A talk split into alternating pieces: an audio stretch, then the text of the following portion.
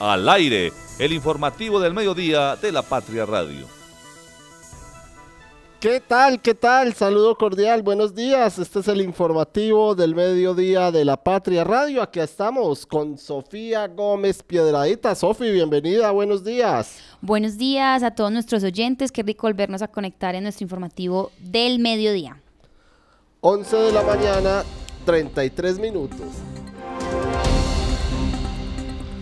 721 millones de utilidades de la feria serán para pagar deudas del Instituto de Cultura y Turismo, dijo el alcalde Rojas.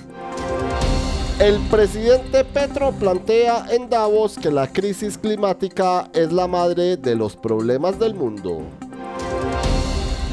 La Jefatura de Gestión del Riesgo de Caldas entrega recomendaciones para evitar incendios forestales. Y nuestra invitada será Natalia Castaño, directora de la Territorial de Salud de Caldas.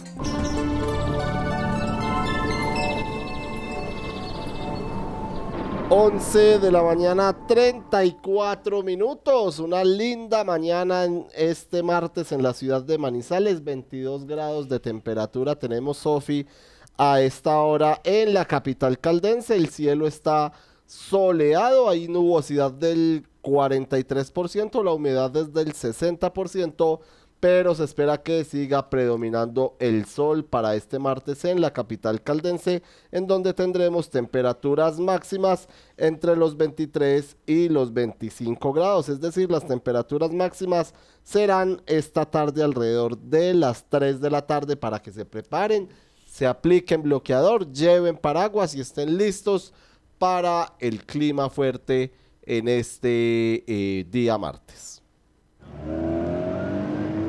El tráfico a esta hora.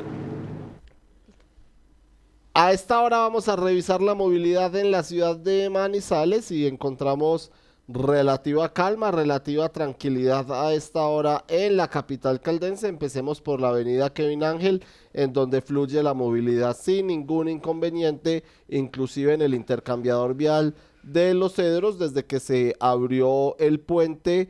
Eh, pues la movilidad ha mejorado notablemente en este sector de la ciudad. Ahora bien, después de terminar el puente, eh, más exactamente en la estación de servicio Terpel, allí en Los Cedros, sí observamos algo de tráfico lento en el carril que sube hacia la Universidad Autónoma. El carril contrario, es decir, en el sentido Autónoma Mall Plaza, está completamente despejado. Observamos algo de tráfico lento a esta hora en el sector del Colegio Los Ángeles, también por, la, por el barrio La Argentina, para descender posteriormente por la Asunción y conectar con la avenida Kevin Ángel. La avenida Santander presenta quizás el mayor punto de congestión a esta hora en la ciudad de Manizales, empezando en el sector del El Cable, en donde observamos algo de tráfico lento a esta hora en la ciudad de Manizales, en el sector del cable al frente del centro comercial eh, eh, Cable Plaza, también en la Facultad de, Arquitectura de la Universidad Nacional, el carril de descenso del sector del cable que se dirige al centro de la ciudad está congestionado en varios puntos.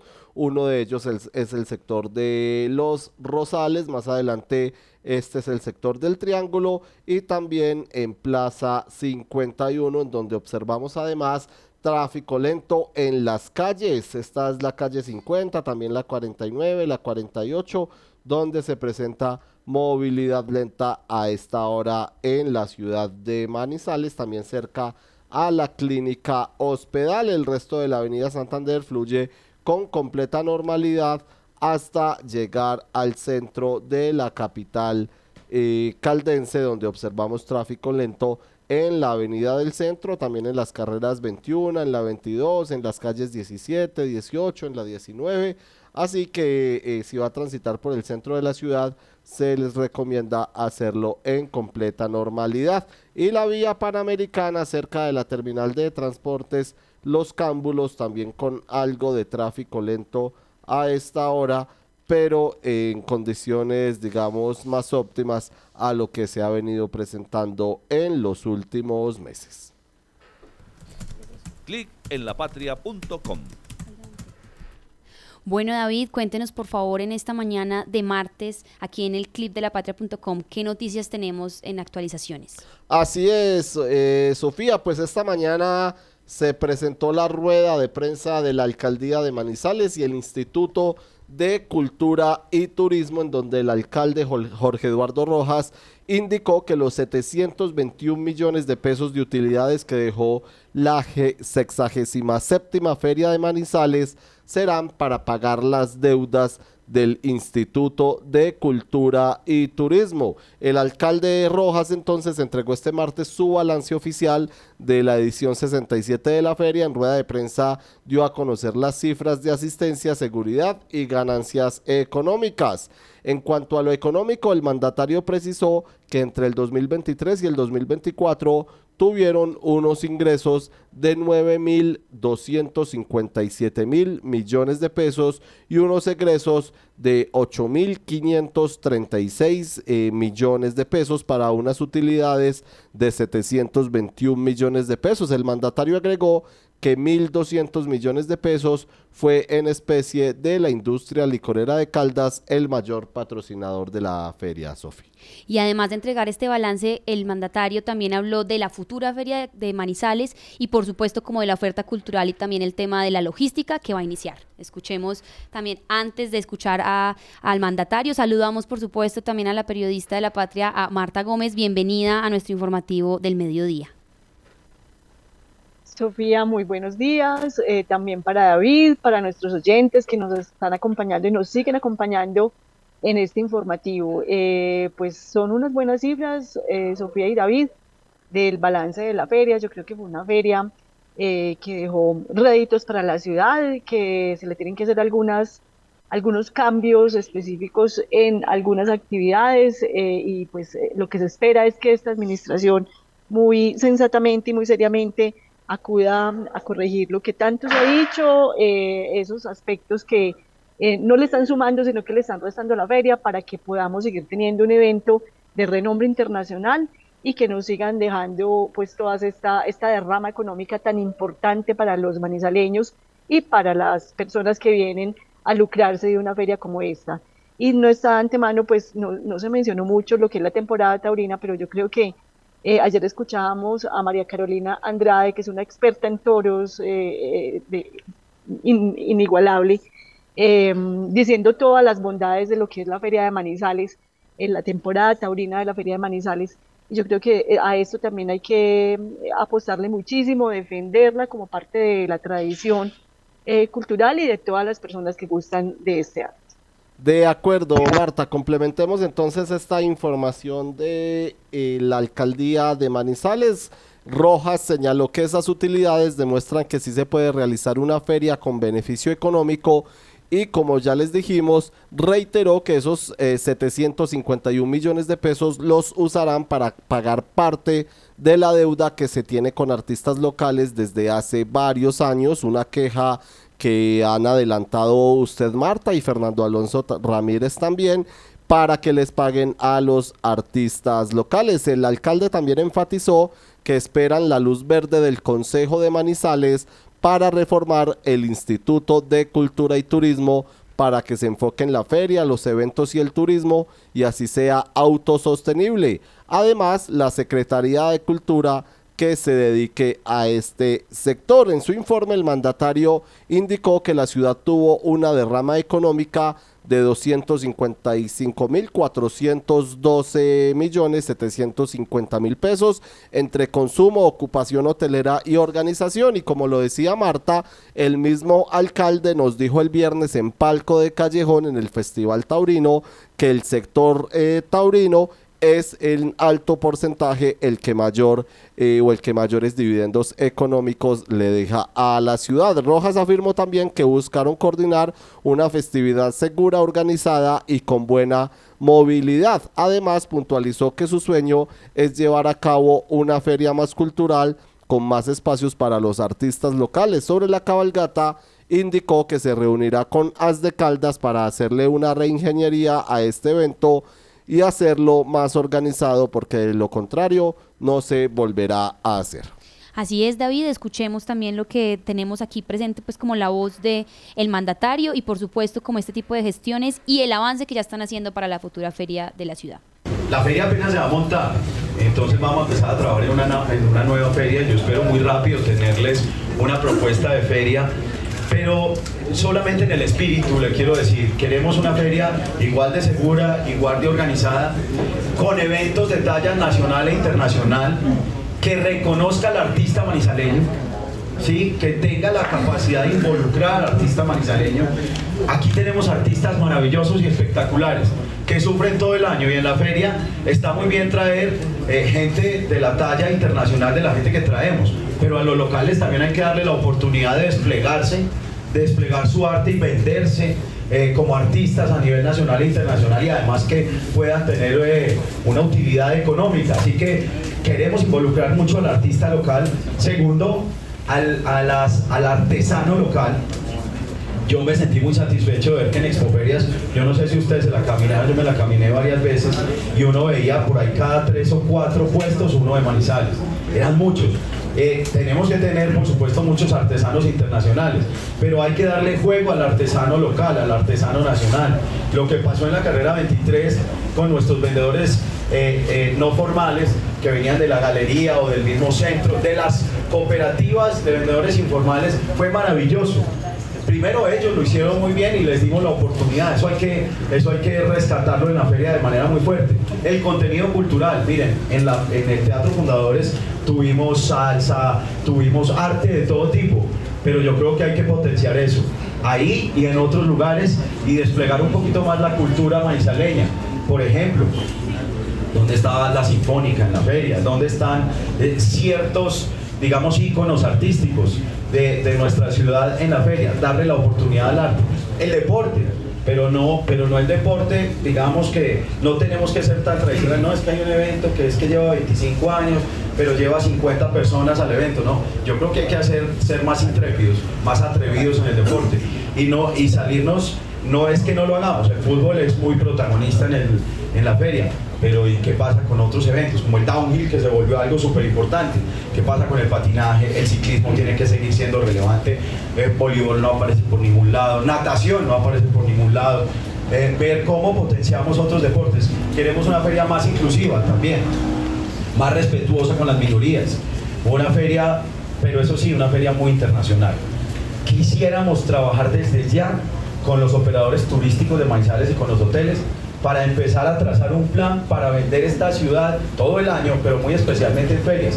Que usted en el tiempo, así como ve eh, cuatro noches, cinco días San Andrés, eh, vea Manizales, lo mismo, y lo vea todo el año, eh, especialmente para ferias. Es decir, empezar a vender la ciudad rápidamente para que tengamos un cambio muy fuerte, no solo en el contenido de la feria, sino en el riego económico. Pues Marta, ahí escuchábamos al alcalde de Manizales, le entrego algunos eh, datos antes de continuar en este clic en lapatria.com. Según la administración municipal, en los 10 días de feria hubo 1.642.465 personas en la calle. El 11 de enero fue el día en que más eh, personas se observaron con 286.328. El desfile de las naciones llevó 220 mil personas a la calle.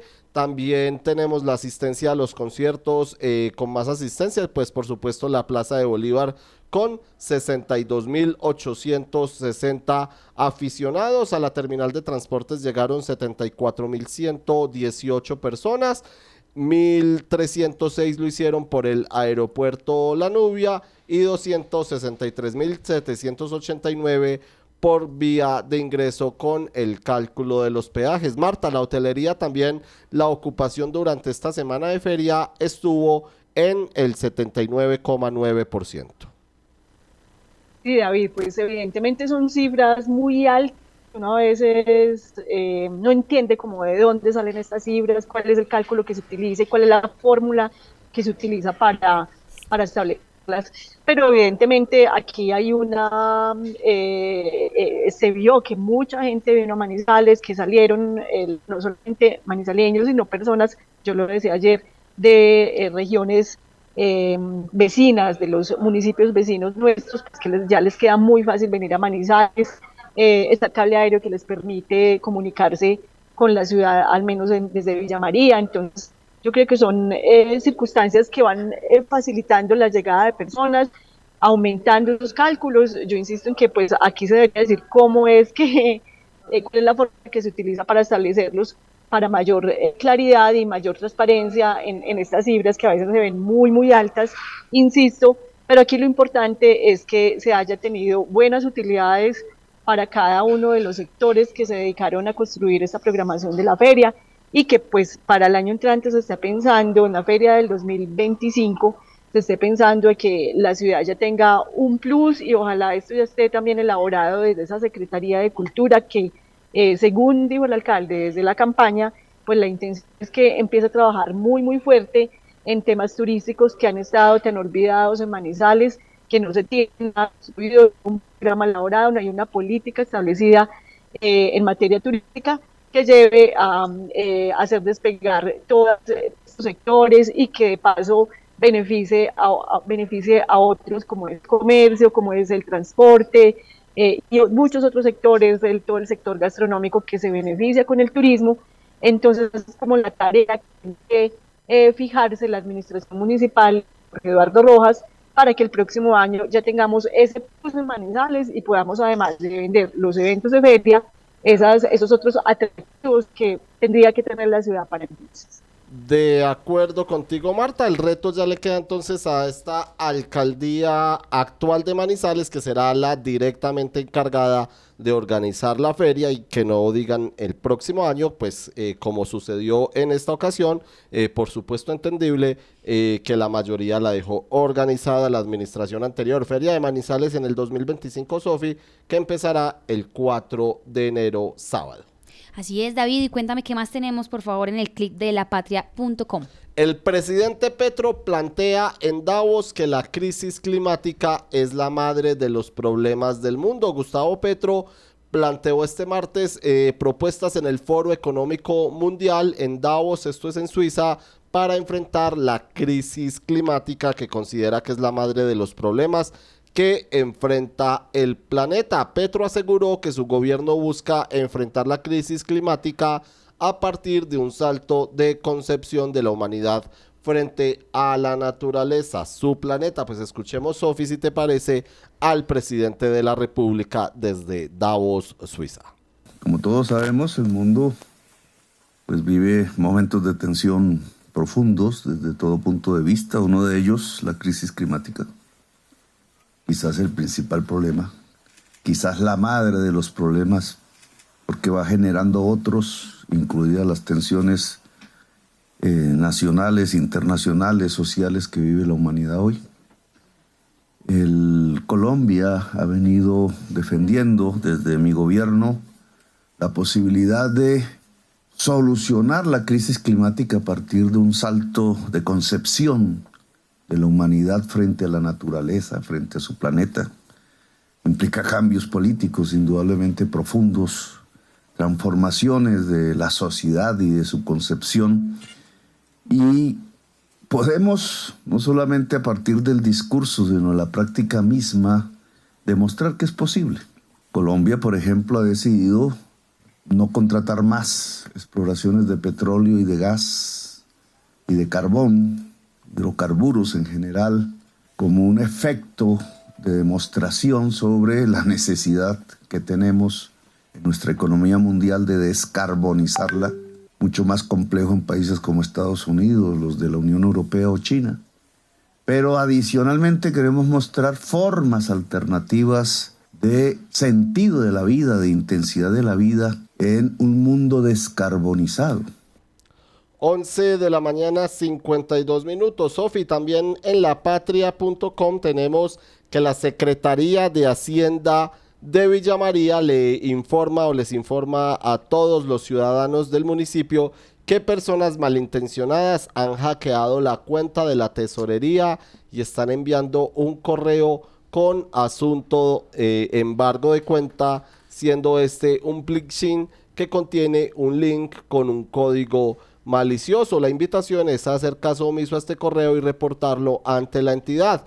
Para estos efectos se habilitó desde la Secretaría de Hacienda de Villa María, desde la Secretaría de Hacienda Municipal, la línea celular 312 226-0306, 312-226-0636 para reportar estos correos electrónicos que están eh, llegando en, a los habitantes de Villa María. Escuchemos a César Augusto Rueda, él es el tesorero municipal de Villa María. Queremos informarle a todos nuestros contribuyentes y los que utilizan el correo tesorería arroba villamaría medio caldas .go.co que el día de ayer tuvimos un ataque de un hacker frente al tema de, del correo eh, institucional, lo cual queremos en este momento que estemos pendientes y nos informen si de pronto tengan algún inconveniente frente al correo. Frente a ello vamos a tomar estamos tomando las medidas pertinentes con nuestro equipo de sistemas y frente al departamento de, de fiscalía que vamos a hacer el denuncio correspondiente para poder tener como el aseguramiento y la tranquilidad para ustedes como contribuyentes. La invitación es que nos estén informando si llega algún correo sospechoso por parte de tesorería arroba Villamaría Caldas para que estemos pendientes y nos informes. Le voy a dar un número telefónico para que ustedes estén informándonos frente a los casos de ataque o algún correo sospechoso. El número es 312-226-0306 pendientes para que por favor a nuestros oyentes y a quienes compartan también esta información, prevenir de este nuevo caso como de hacker y de estafa.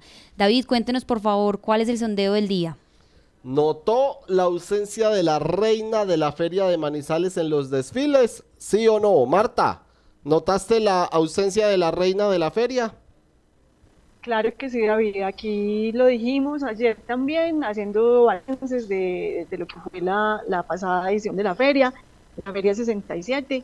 Eh, y uno de los lunares definitivamente bueno tener una embajadora, una eh, persona que esté representando la belleza manizaleña, el don de gentes de los manizaleños y esto se encomienda en esa persona nombrada desde muchos meses antes, que es una eh, persona, una eh, persona que representa las comunas, los corregimientos. Bueno, aquí se han hecho infinidad de propuestas para que tengamos a esas niñas que están en barrios, que están en las veredas y que pueden servir de muy buenas eh, embajadoras de Manizales y lamentablemente el, para la de este año pues no sé la alcaldía anterior Carlos Mario Marín no sé qué fue lo que sucedió no supimos nunca cuáles hayan sido las razones para que no se haya nombrado a esta delegada que pues salía también en los desfiles, es una persona que le da mucha más alegría y más eh, sentido de pertenencia a lo que es el reinado internacional del café sobre todo,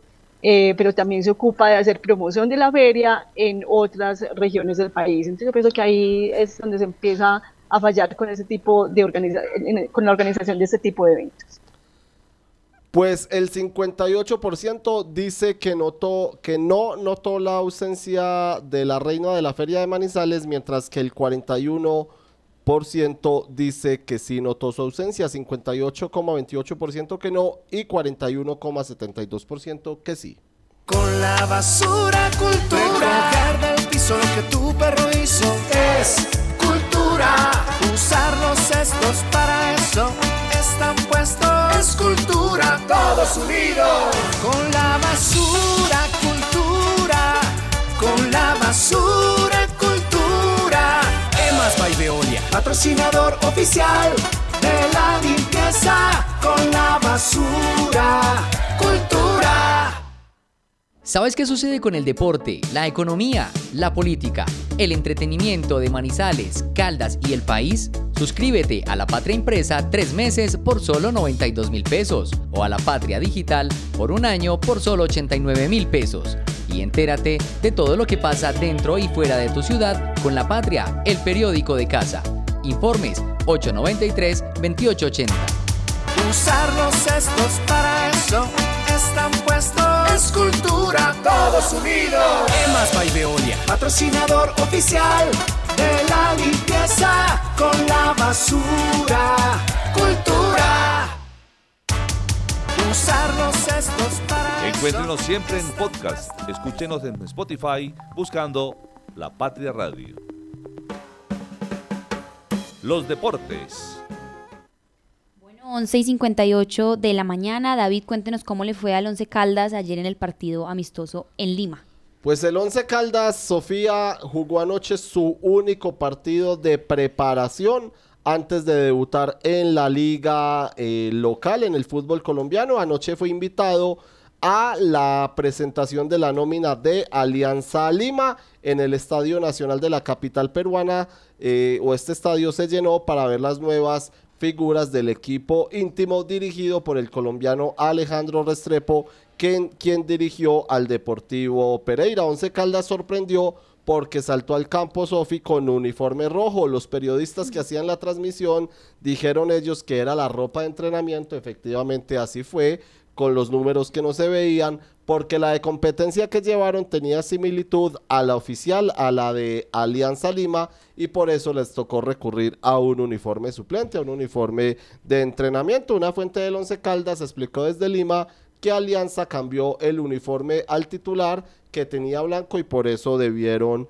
eh, cambiar. Futbolísticamente fue el primer examen para Hernán Darío Herrera y sus dirigidos. El primer tiempo lo empataron 0-0 y al final del, del partido, al final de los 90 minutos, el blanco terminó perdiendo 2-0. En el complemento se perdió yendo más al ataque y dando más espacios atrás. El blanco entonces que debutará el próximo sábado a las 4 de la tarde ante Boyacá Chico en el Estadio Palo Grande.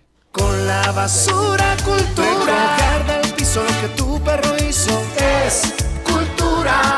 Usar los cestos para eso están puestos. Es cultura. Todos unidos. Con la basura cultura. Con la basura cultura.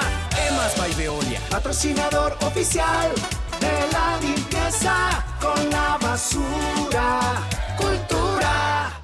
¿Sabes qué sucede con el deporte, la economía, la política, el entretenimiento de Manizales, Caldas y el país? Suscríbete a La Patria Impresa tres meses por solo 92 mil pesos o a La Patria Digital por un año por solo 89 mil pesos. Y entérate de todo lo que pasa dentro y fuera de tu ciudad con La Patria, el periódico de casa. Informes 893-2880. Usar los cestos para eso están puestos. Es cultura, todos unidos. Emas by Veolia, patrocinador oficial de la limpieza con la basura. Cultura. Encuéntrenos siempre en podcast. Escúchenos en Spotify buscando La Patria Radio. La voz del día. Bueno, y a esta hora 12 y un minuto eh, de martes 16 de enero saludamos por supuesto a nuestra invitada, a Natalia Castaño, ella es la directora de la Territorial de Salud de Caldas. Eh, Natalia, bienvenida al informativo del mediodía de La Patria Radio. Muy buenas tardes, ¿cómo están? Muchísimas gracias por la invitación. Un saludo especial a Kevin, a Sofía, a David y a Marta. Así es, Natalia, nosotros la llamamos en esta mañana de martes porque queremos conversar con usted sobre la emergencia sanitaria por dengue que está sufriendo en este momento el departamento de Caldas y también sobre el brote de malaria que tenemos en el resguardo indígena Totumal de Belalcázar. En estos momentos ya usted misma nos confirmó en la mañana que la Dorada presenta 148 casos, eh, en dengue en total en todo el departamento hay 220 y de malaria 11. Por el momento no tenemos pues ningún ninguna muerte afortunadamente por esto, pero pues queremos entender cómo se está manejando desde la dirección territorial esta emergencia. Bueno, mira, quiero darles entonces como un contexto general, pues entendiendo que el dengue es una enfermedad que se da transmitida por un vector, o sea, por un mosquito que se llama la Aedes aegypti, y este mosquito una vez eh, haga, digamos, como eh, pique a una persona que tenga contagio, eh, queda contagiado para toda la vida. Entonces, este hace la replicación de, de, la enfermedad a las, distintas, a las distintas personas. Bueno, ¿qué es importante saber? En este momento tenemos un boletín actualizado de dengue eh, y tenemos 231 casos en, en Caldas reportados, de los cuales 158 están en el municipio de La Dorada y 29 en La Victoria. Estos son casos que son registrados, muchos muchas veces existe un gran subregistro porque las personas con la sintomatología del dengue que inicia como síntomas de gripa, fiebre, malestar general, eh, posterior dolor articular, dolor abdominal, muchas veces se quedan en casa y no hacen el registro como tal. Entonces, digamos que esta es la cifra oficial que tenemos en este momento. ¿Qué se ha hecho? Se ha hecho eh, un trabajo conjunto y se hizo una declaratoria de dengue porque llevamos más de 10 semanas epidemiológicas con incremento sostenido de las cifras de, de los reportes y las cifras del mismo. Por eso se lleva a hacerle caso, por decirle de alguna manera, a la circular 013 del Ministerio de Protección Social que nos insta a tener este estado de emergencia. Este estado de emergencia entonces tiene varias características importantes y es poder tener en algún momento recursos eh, para poder gestionar eh, fumigación, capacitación a los equipos de salud y capacitación a la comunidad frente a cómo debemos abordar el dengue y cómo debemos actuar frente a posibles casos y cómo nos debemos proteger. Adicional a esto, estamos trabajando con la Secretaría, con la Secretaría Departamental de Educación para poder gestionar promoción, prevención eh, y garantizar la salud en la comunidad escolar. Se ha hecho una socialización y una circularización tanto para estudiantes sobre cómo es la educación eh, sobre el dengue, aprender el ciclo de vida del mosquito, comprender los síntomas, eliminación de criaderos, el uso importante del repelente y también se hace para los docentes en educación y en concientización y el mantenimiento de las escuelas para garantizar las medidas de protección. Dentro de estas medidas de protección y que obviamente es muy importante que la gente conozca cómo protegernos frente a la, picadura del mosquito, pues hay cosas importantes. Los criaderos o la reproducción del mosquito está sobre todo en las aguas estancadas. Entonces, por eso es muy importante mirar qué hay alrededor y en el ambiente y evitar que, está, que, que, que tengamos agua recolectada sin la protección. Entonces, tanques, estanques, baldes, debemos, si la necesitamos, porque pues el fenómeno del niño, el del niño nos lleva a una escasez de agua, entonces obviamente pues la gente va a recolectar este, este suministro, pero es importante entonces tapar muy bien las canecas, tapar los tanques para evitar que el mosquito deje depositados los huevitos allí y obviamente haya una reproducción de, del virus y de los, y de los mosquitos. Usar, eh, usar eh, repelente súper importante para evitar las picaduras y usar ropa adecuada, manga larga, pantalón largo. Yo sé que eso muchas veces en las zonas que tiene, eh, que son muy calientes, pues es muy difícil, pero pues bueno, eso es aunado a la protección que debemos eh, darnos para, para protegernos. Y en las noches, pues el uso de toldillo y eh, la protección en las casas de del uso de toldillo también para las ventanas y las puertas. Esas son como las grandes recomendaciones que tenemos. Eh, hemos hecho entonces capacitación a la sociedad, capacitación a los servicios de salud, capacitación a los docentes y las escuelas. Estamos en los procesos de fumigación y erradicación de, del mosquito, en, eh, todo en cuanto al dengue. Eh, Marta, le recuerdo que en este momento nos está escuchando Natalia Castaño, la directora de la Territorial de Salud de Caldas, en caso de que tengamos alguna pregunta para hacerle en vivo aquí en La Patria Radio. Claro que sí, Sofía, muchas gracias y pues buenas tardes a la directora de la Territorial de Salud. Eh, yo quiero preguntarle, usted nos habla aquí de dos enfermedades, dengue y malaria, pero también en el departamento, y ya se ha oído en el país y también en otros países, eh, unas infecciones respiratorias pues que están afectando muchísimo a la población con eh, síntomas bastante fuertes que afectan a muchas personas incluso hasta llevarlas a, la hospitalización.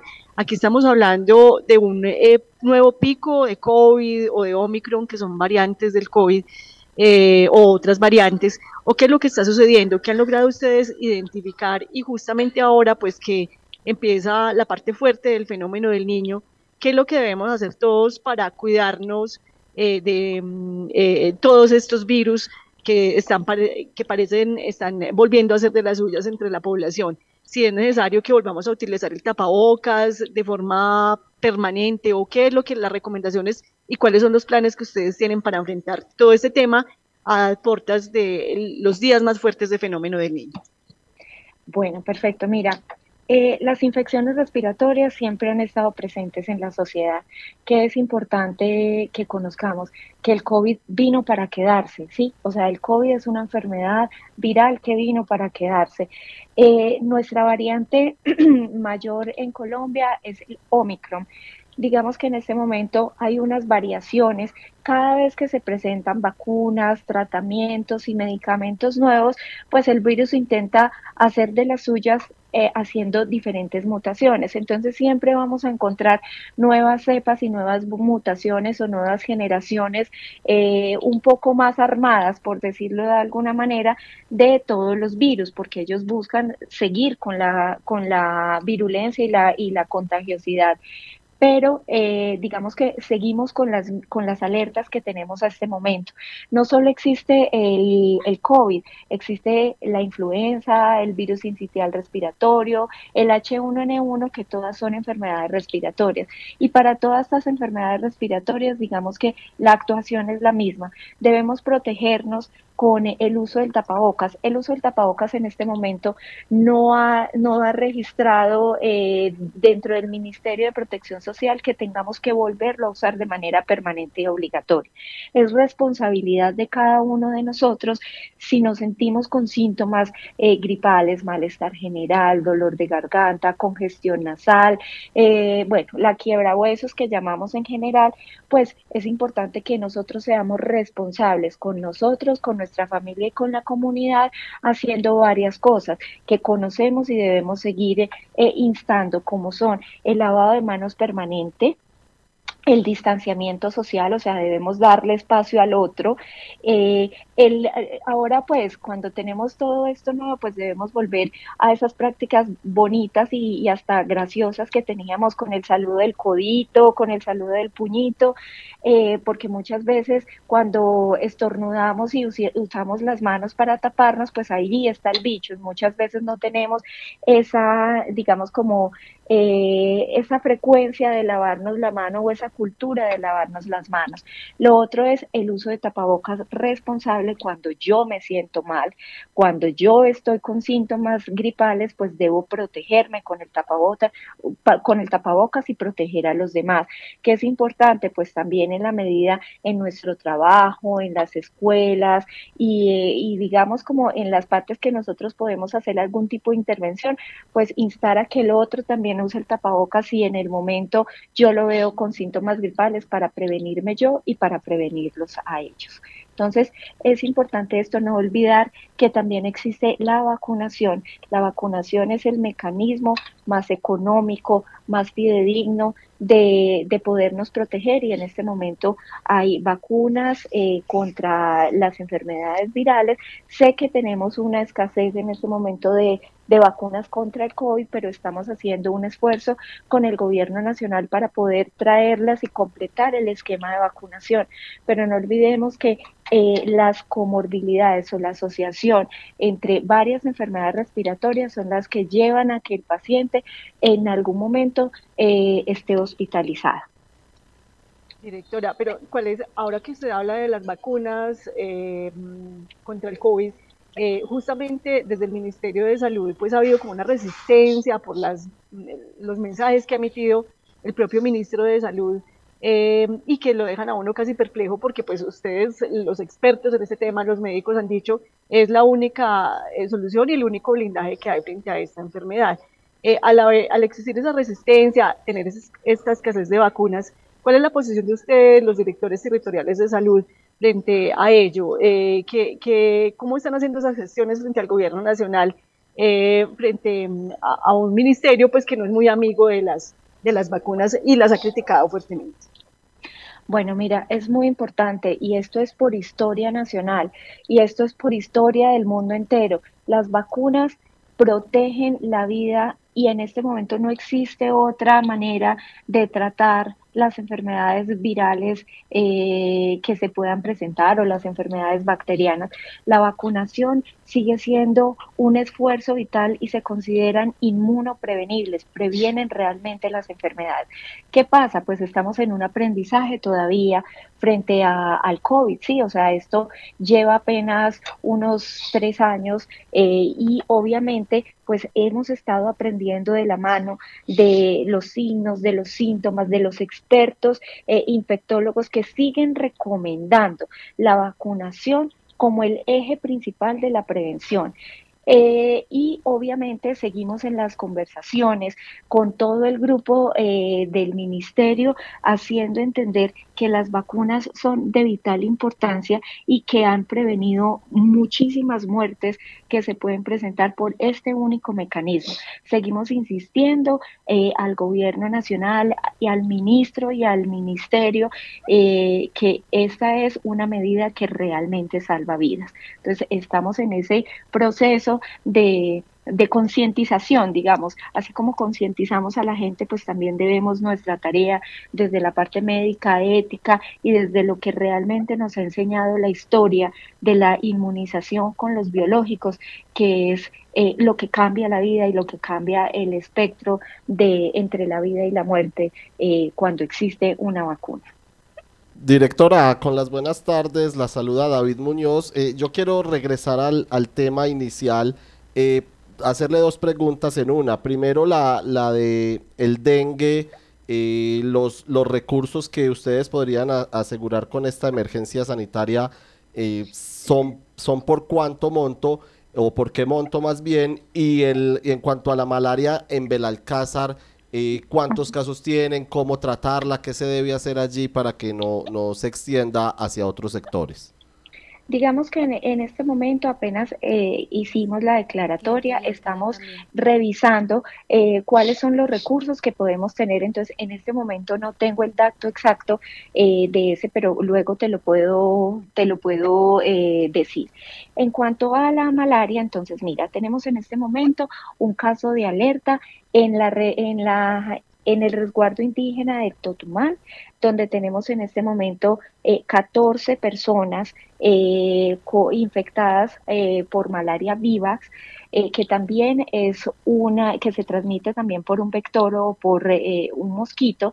¿Qué estamos haciendo allí? En este momento no tenemos ninguna muerte por malaria. Estamos haciendo la potencialización de las capacidades, tanto logísticas como de capacitación al personal de salud y a la comunidad en este municipio de Belalcázar con el apoyo de la, de la mm, Secretaría Municipal, del hospital y su gerente y de la dirección territorial. Ya hemos hecho varios grupos de avanzada donde eh, hemos ido al resguardo a hacer inspección, vigilancia, control, capacitación y seguimiento de, todos lo, de toda la comunidad, no solo de las personas infectadas, y también hemos llevado eh, varias pruebas rápidas para poder hacer la identificación y la caracterización de esta población. en este momento, pues digamos que tenemos este, este número de casos, no hemos tenido más registros hasta el momento y ya estamos haciendo las acciones encaminadas a la capacitación. Sabemos que es un resguardo indígena y con el resguardo indígena estamos trabajando con su gobernador y con sus médicos tradicionales para que entiendan la importancia y nos ayuden con la población en Vera para poder hacer las gestiones eh, que requerimos para la eliminación y la erradicación del, del, mosquito y adicional a eso de toda la zona ambiental porque es exactamente la misma reproducción. La reproducción se hace por las aguas estancadas. Entonces, en este, en este proceso, en este momento, de hecho hoy, está el equipo de la Dirección Territorial en, allá en vivo haciendo la monitorización, la caracterización y eh, todo lo relacionado con la intervención de fumigación. Directora, yo quiero preguntarle nuevamente por un tema nacional y es el eh, relacionado con la reforma a la salud. ¿Están ustedes preparados como gobierno, un gobierno que es muy cercano al presidente Gustavo Petro, eh, para los cambios que se vengan de ser aprobada esta reforma y lo que puede significar para la prestación de los servicios de salud, especialmente en el régimen subsidiado, pues que, es el que correspondería a los entes territoriales, eh, cómo están preparados para esos cambios tan fuertes que está proponiendo dicha reforma. Bueno, nos hemos estado preparando desde que salió la primera eh, socialización de la reforma a la salud. Hemos estado preparándonos eh, con la, digamos, con el equipo de la dirección territorial como entes, eh, como entes, digamos, de inspección, vigilancia, control y obviamente eh, de en armonización con el gobierno nacional de qué es lo que queremos y obviamente queremos llegar a los territorios, queremos acercar la salud, que es, digamos, como la estrategia principal y el objetivo principal de este cambio de la reforma de salud, es llegar donde está la gente, es llegar a los municipios, es llegar a las veredas y digamos que estamos haciendo todo el ordenamiento, la capacidad, la planeación y la estrategia para aunarnos a las, digamos, a las directivas, a los direccionamientos que dan desde el, Ministerio eh, de, desde el Ministerio de Salud y Protección Social, encaminados a poder ser unos pioneros eh, de esa atención primaria en salud y acercarnos a la comunidad. Entonces, hemos estado trabajando, lo hemos estado masticando, hemos estado eh, de la mano con, con, el gobierno nacional y hemos estado eh, haciendo, ahora estamos sentados en este momento eh, gestionando el plan de desarrollo con la finalidad de poderle dar a esta a esta nuevos direccionamientos pues la viabilidad que así sea y esperar entonces cuál es cómo cómo, dónde y, cuál es el proceso que va a dar eh, la reforma finalmente y poderla acatar y, digamos, eh, gestionar en el departamento de Caldas.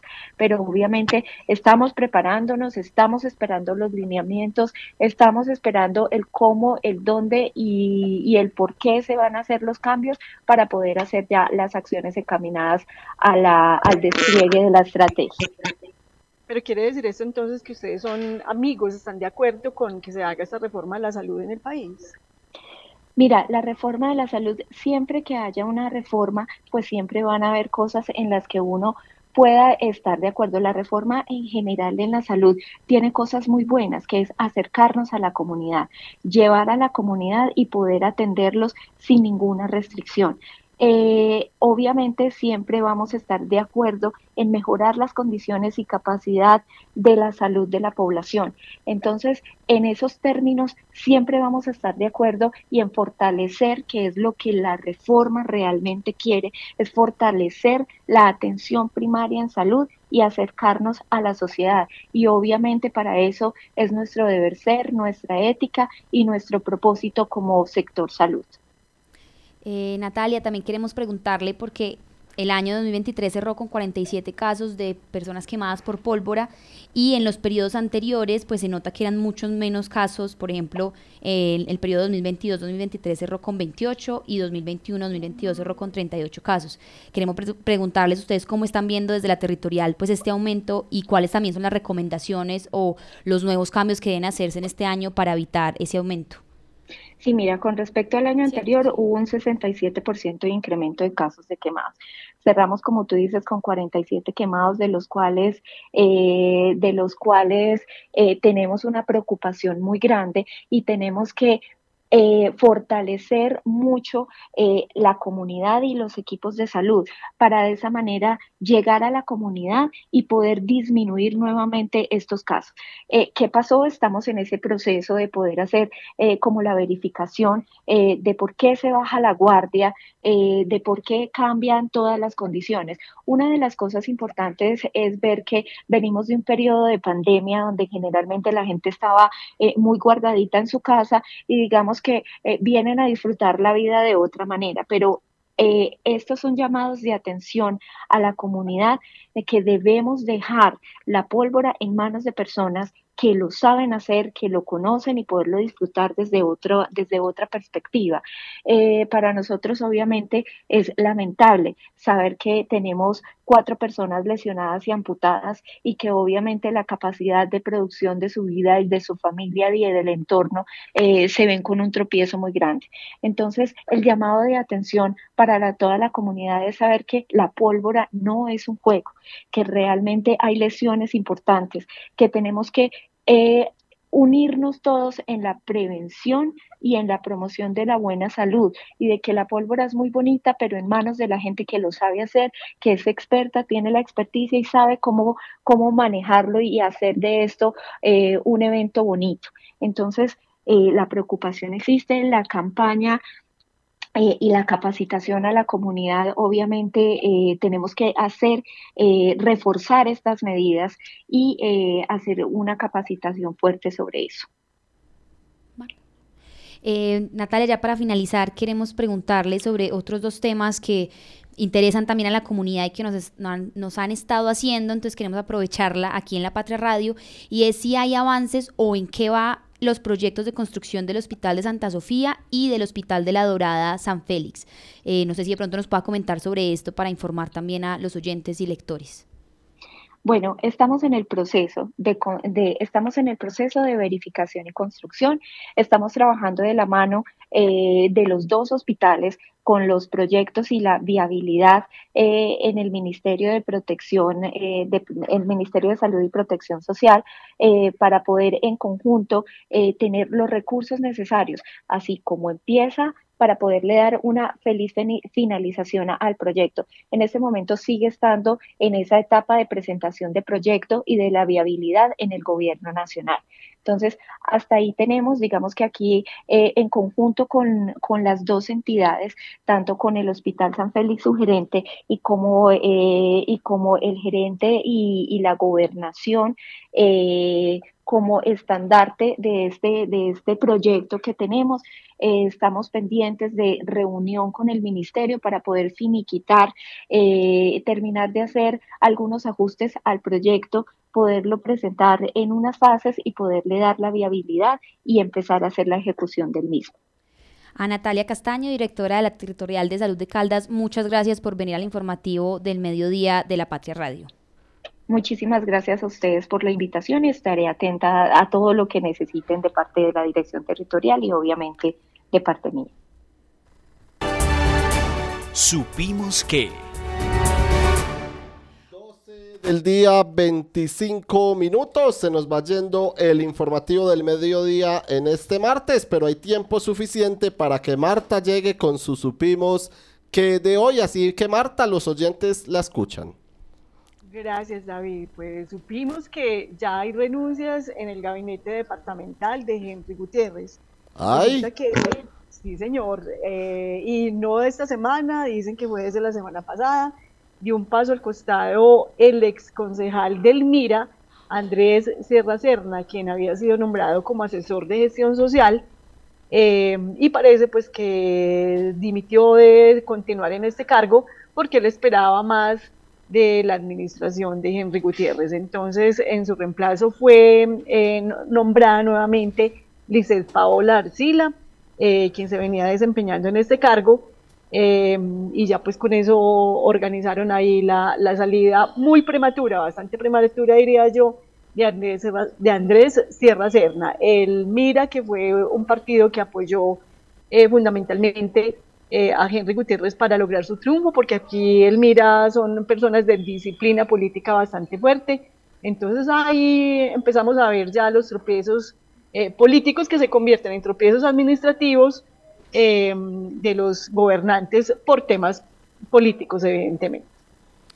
Evidentemente, Marta, pues hay dificultades entonces en la gobernación de Caldas que a propósito en este tema eh, del gabinete eh, se podrían presentar también eh, modificaciones en una de las jefaturas de oficina. Marta, y podemos, eh, si le parece, terminar con otro supimos que para nuestros oyentes.